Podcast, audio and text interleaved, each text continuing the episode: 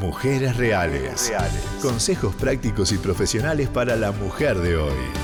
Con Ana Saco.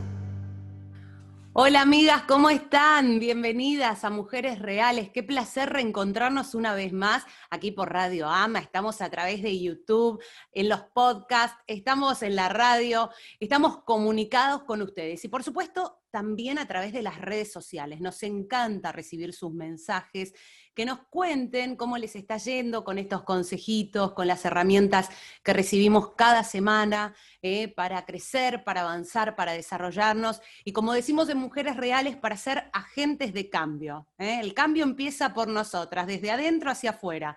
Así que bueno, a tomar nota cada semana de los consejitos que recibimos de las profesionales y hoy un tema espectacular, algo que, que, que ha ha surgido más aún en esta cuarentena, en este año tan atípico, y que son los miedos. Miedo a enfermarnos, miedo a salir a la calle, miedo a no llegar a fin de mes, miedo a que los chicos pierdan el año escolar, que no aprendan nada, que no entiendan nada, tantos miedos, tantos temores, ¿no? Que nos paralizan, que nos sentimos presas de esos miedos y no podemos buscar otras alternativas, otras soluciones a los problemas. Y entonces ¿Cómo salimos de esta situación, de este embrollo en el que estamos? Bueno, para eso vamos a hablar con la profesional del día. Ella es eh, licenciada en psicología y nos va a estar dando unos consejitos, unos tips, hay herramientas para batallar contra los miedos y ya no ser presa de esos miedos, sino poder este, combatirlos, avanzar y desarrollarnos. Ya la vemos en pantalla, le damos la bienvenida. Lorena Gila Verte, licenciada en psicología. Muy bienvenida a Mujeres Reales. Gracias, Ana. ¿Cómo están ustedes? Gracias por la invitación.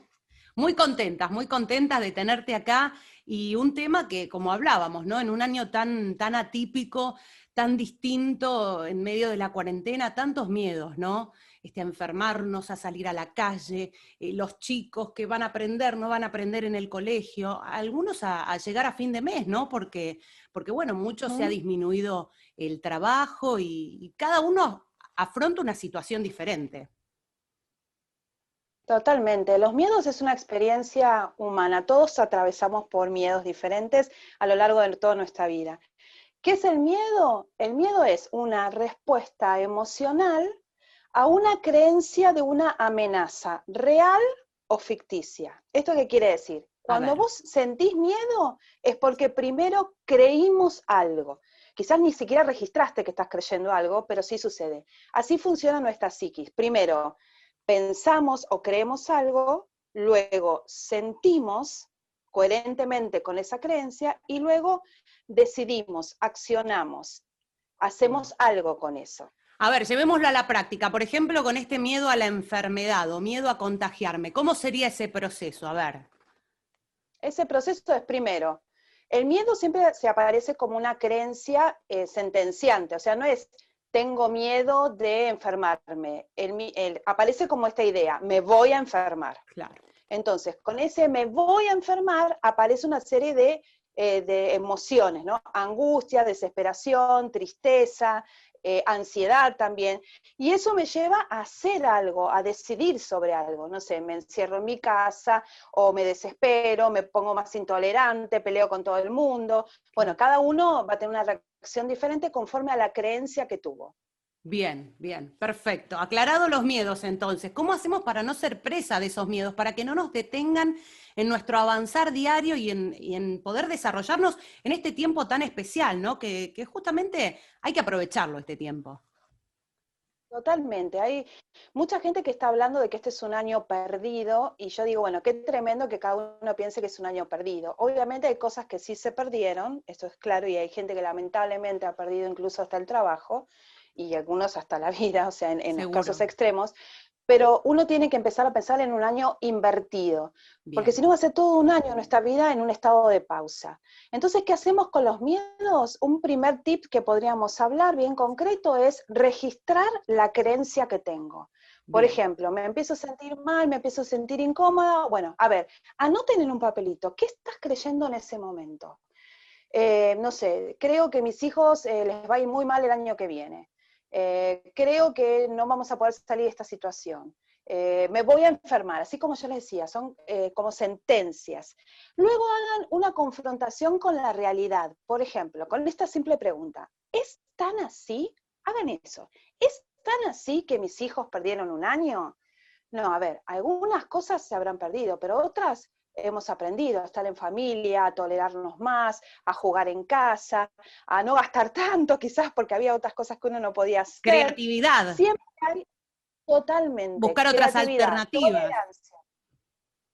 Tal cual. Entonces, cuando registramos la creencia, podemos confrontarla con la realidad, porque acuérdense que los miedos era una amenaza real o ficticia. Y el cuerpo funciona igual, sea una amenaza real, alguien que me quiere robar, por ejemplo, bueno, ahí se activan un montón de neurotransmisores en mi cuerpo, se acelera el ritmo cardíaco, pero si yo estoy pensando que alguien me va a venir a robar, también se acelera mi corazón y tengo palpitaciones, etc.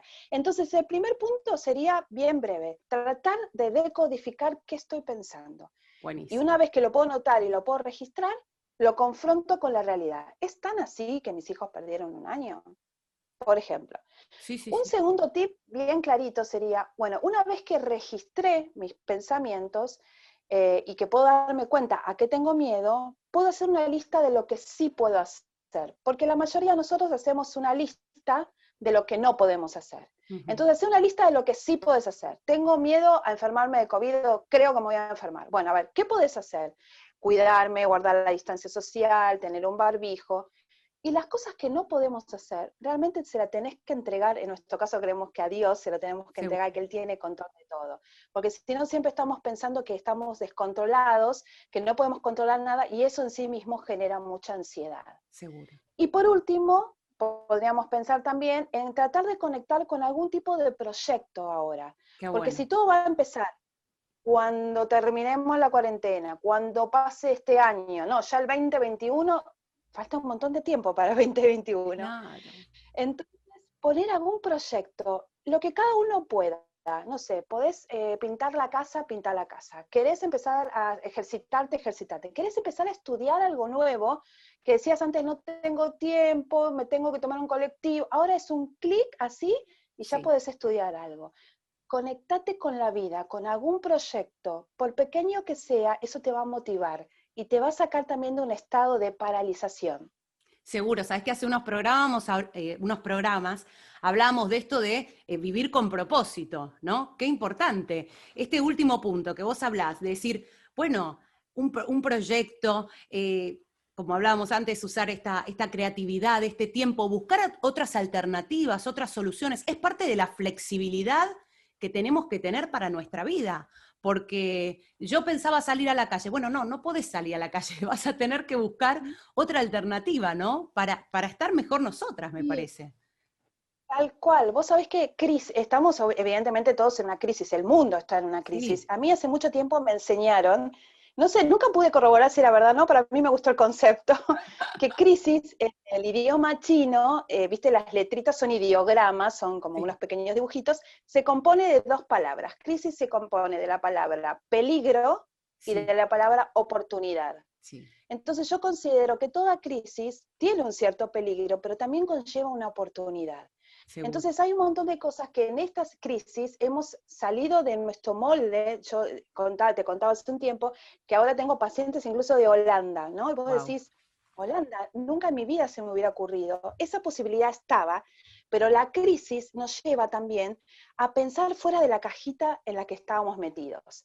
Entonces, que este sea un tiempo de oportunidad, sin negar la crisis, sin negar las creencias que tenemos que son en algún punto intimidatorias, tratando de enfrentarlas, de confrontarlas, pero no deja de ser una oportunidad para nuevos encuentros, para nuevos aprendizajes, para ver a, tu esposa, a tus hijos desde otro lugar, apreciar lo que tengo, apreciar lo importante de lo que no lo es tanto. No deja de ser la crisis una oportunidad maravillosa. Seguro. Lorena, increíble todo este mensaje, estos consejos, estas herramientas. Realmente eh, no importa los meses pasados, ¿no? De ahora en más, saber que este año no está perdido, que, tenemos que, que es un año, como vos dijiste, ¿no? Para invertir, para crear, para desarrollarnos y bueno, seguir avanzando. Así que ahí este, hay unos consejitos prácticos para empezar a identificar estas ideas, estos pensamientos. Me gustó esto que decías, ¿no? También el pensamiento con la emoción, la reacción que estoy teniendo. ¿En qué ¿En qué estoy pensando? Qué importante que es ese trabajo, ¿no? Porque a veces atravesamos estados emocionales y que decimos, ¿por qué estoy así? Bueno, reflexiona un poquito, ¿no? ¿En qué estás? ¿Cuáles son tus pensamientos? ¿Por qué esta, esta reacción, esta emoción? Bárbaro. Todo, me llevo todos los consejos. Yo siempre les digo a las chicas, yo vuelvo a ver los videos varias veces, tomo los consejitos ahí. Así que, este, Lorena, muchísimas gracias por este tiempo. Y bueno, Dios mediante, nos reencontramos prontito. Bueno, muchas gracias por la, por la invitación, espero que haya sido bendición y ayuda a todos los que están mirando. Un beso enorme y muchos éxitos en este nuevo emprendimiento. Bueno, muchas gracias. Y sin duda, sin duda, de ayuda, de bendición para tantas mujeres que nos están mirando. Así que bueno, gracias a Lorena Gilaberte, licenciada en psicología, por estar aquí en Mujeres Reales. Chicas, qué placer haber compartido este tiempo con ustedes un tema tan presente en nuestras vidas en diferentes momentos, en diferentes etapas y de maneras diferentes. Pero bueno, tomar estos consejos, sigamos aprendiendo, seamos agentes de cambio ¿eh? y, bueno, seamos protagonistas también. Este año es para ser protagonistas. Me despido entonces hasta la semana próxima, si Dios quiere. Chau. Mujeres Reales. Consejos prácticos y profesionales para la mujer de hoy. Con Ana Saco.